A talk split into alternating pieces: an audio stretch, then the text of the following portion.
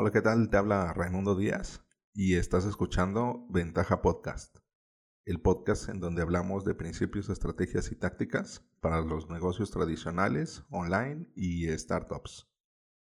El día de hoy vamos a hablar acerca del grow hacking, pero para novatos. Si tienes alguna duda o comentario, puedes entrar en ventaja.com.mx diagonal contacto y hacérmelo llegar por medio del formulario. Aunque soy muy firme en estos casos en donde se puede implementar o no el grow hacking, es decir, que si necesitamos una base tecnológica, es decir, que tengas un negocio online y que además entre en la economía de escalas, hay puntos cruciales que podemos aprovechar si no cubrimos, cubrimos estos requisitos. Digo, esto es como muy a título personal, pero también lo puedes aplicar. Hay discusión en este tema.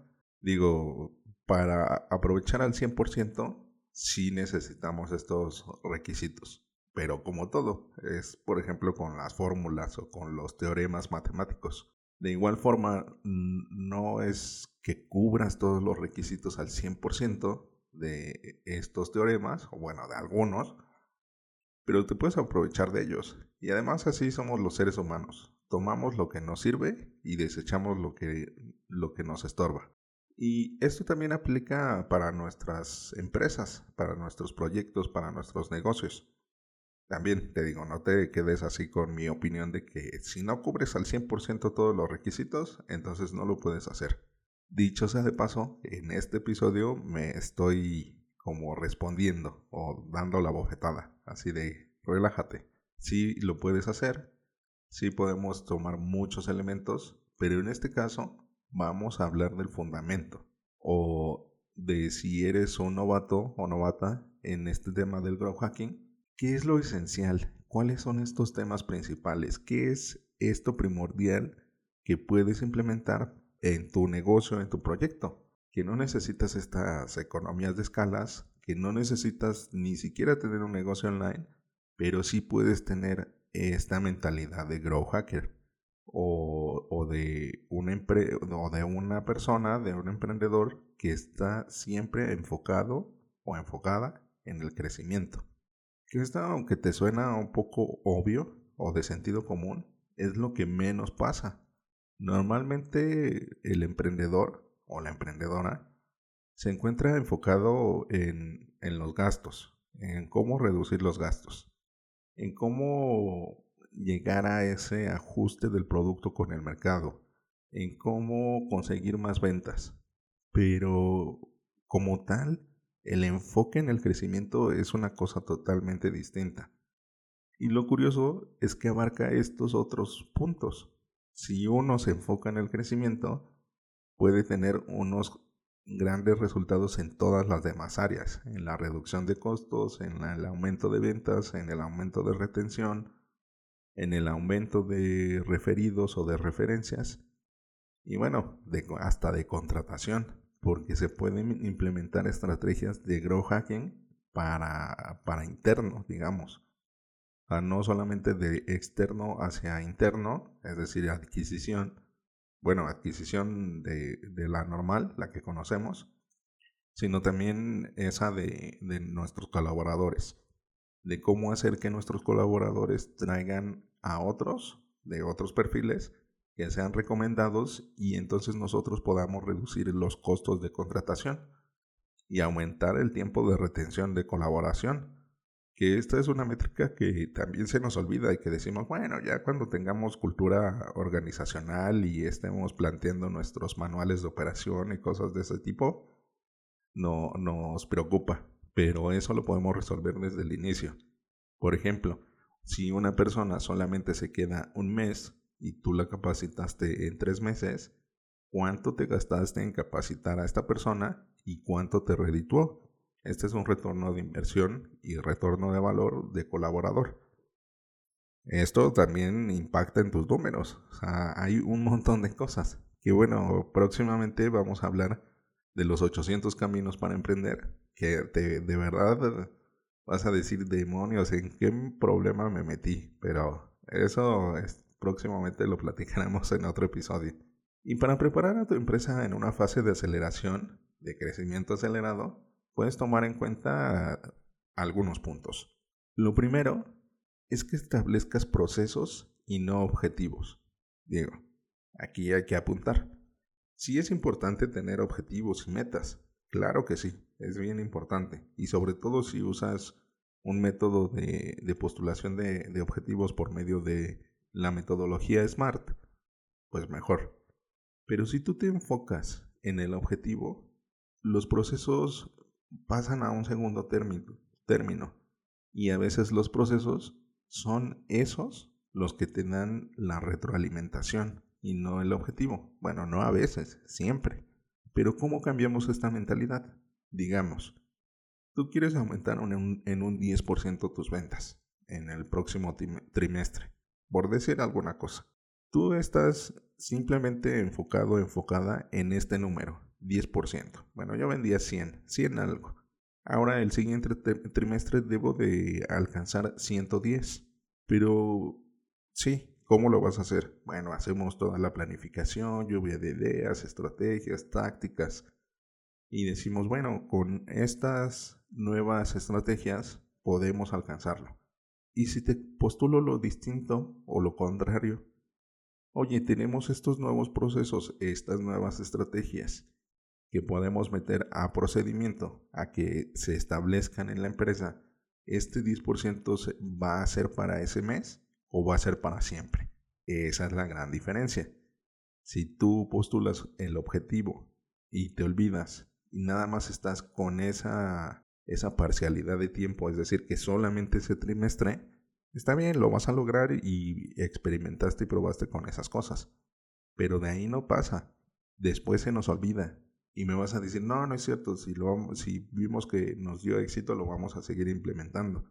Pues te lo digo, no pasa, lo he vivido muchas veces conmigo y con, la, con los miembros del grupo privado de clientes, que estos procesos, o sea, bueno, estos objetivos nunca se convierten en procesos. Mejor postúlalo, postúlalo como un proceso. Y estos procesos te van a ayudar a lograr estos objetivos. Y también otro, otro punto a tomar en cuenta es el ser creativo, ser creativo al generar ideas. Y esto solamente se logra a partir de, hacer ejercicios. Ejercicios de pensamiento crítico y de pensamiento lateral. ¿Qué es esto? Pues que lo que se viene de moda desde hace muchos años. El tema o, el rubro. De pensar afuera de la caja. Bueno, pero eso cómo lo hacemos? bien, bien fácil. O sea, no te voy a dar la receta completa, pero sí te voy a decir cómo iniciar. Entra a tu buscador favorito y busca ejercicios de pensamiento lateral y ejercicios de pensamiento crítico. Esto te va a introducir a un mundo impresionante de cómo la humanidad ha llegado a inventar estas cosas, estos productos, estos servicios, estas herramientas, y vas a entender muchas cosas de los inventores. De, híjole, pues ya estoy creyendo que no fue suerte, fue trabajo constante, fue un trabajo arduo que los llevó a tener esas ideas geniales. Y que la suerte sí ayuda, pero no es uno de los ingredientes principales, es una consecuencia. Y en este punto sí te dejo más a ti la responsabilidad, porque no hay una receta hay que ejercitarse y es un trabajo diario, es un hábito. También convierte tus ideas en experimentos, ya que tengas una mayor creatividad de estas ideas, o bueno, que lo vayas forjando o que ya lo tengas, conviértelo en experimentos. Apóyate del proceso o el método científico. Ten una hipótesis, experimenta, ten retroalimentación y obtén una síntesis.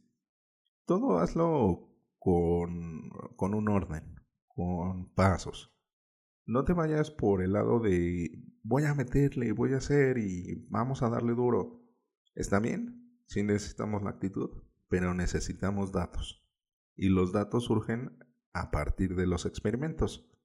Si estas ideas las conviertes en experimentos, va a ser más fácil que tengas esta plasticidad de cómo implementar esas estrategias como procesos y que se queden en tu, en tu área de ventas, en tu área de marketing, en tu área de atención al cliente y bueno, en donde más se puede implementar. Porque acuérdate que estamos desarrollando esta visión de embudo.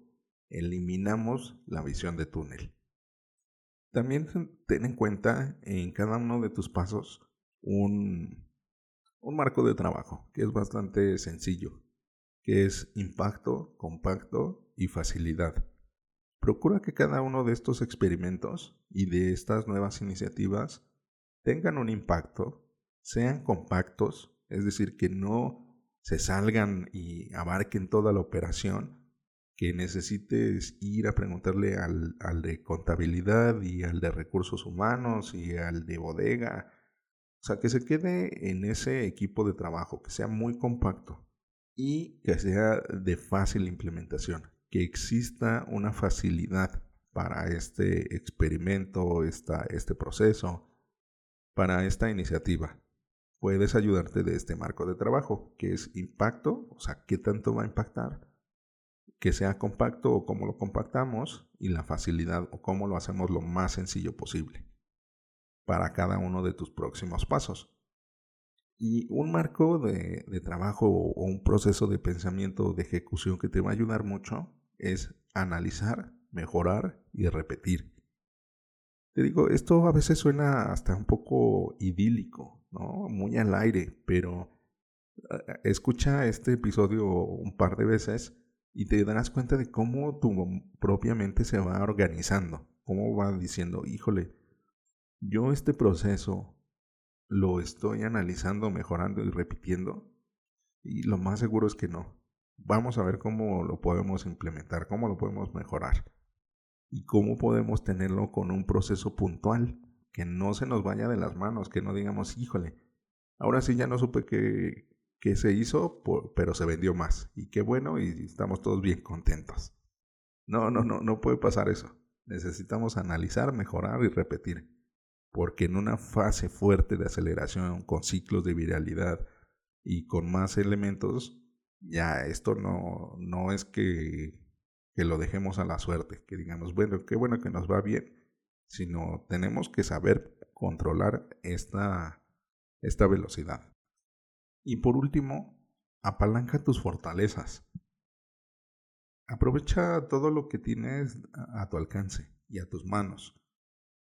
El hacer acuerdos, alianzas, permutas, es, eh, es importante necesitas saber cuál es lo que más te destaca, lo que te ayuda en cada una de estas ejecuciones, de estos experimentos. Nunca, nunca dejes de lado tus fortalezas. A veces se nos olvida o a veces lo dejamos de lado, porque hasta como personas, si una de nuestra fortaleza es hacer relaciones públicas o relaciones sociales, y decimos, no, es que yo necesito aprender eh, estadística y probabilidad para entonces hacer mejores proyecciones de, de, nuestros experimentos y de nuestras implementaciones de procesos y así, ¿no? y te aferras, dices, aquí yo tengo que lograrlo a como dé lugar. Y tu fortaleza es hacer relaciones sociales o relaciones públicas. ¿Por qué no haces una relación pública y te acercas a un experto en estos temas? Pues más, Puedes hacer una colaboración, una alianza, una permuta o una contratación. Y ya no tienes que estar ahí aprendiendo desde cero para poderlo implementar en tu negocio, en tu empresa, en tu proyecto. Puedes valerte de tus fortalezas. O sea, también es válido. Por eso identifícalas. Haz tu FODA personal, tu, análisis de fortalezas, oportunidades, debilidades y amenazas para que puedas saber cuáles son ellas y cómo te puedes apalancar. Como ves, este tema del grow hacking y del crecimiento en general es un tema que nunca se acaba.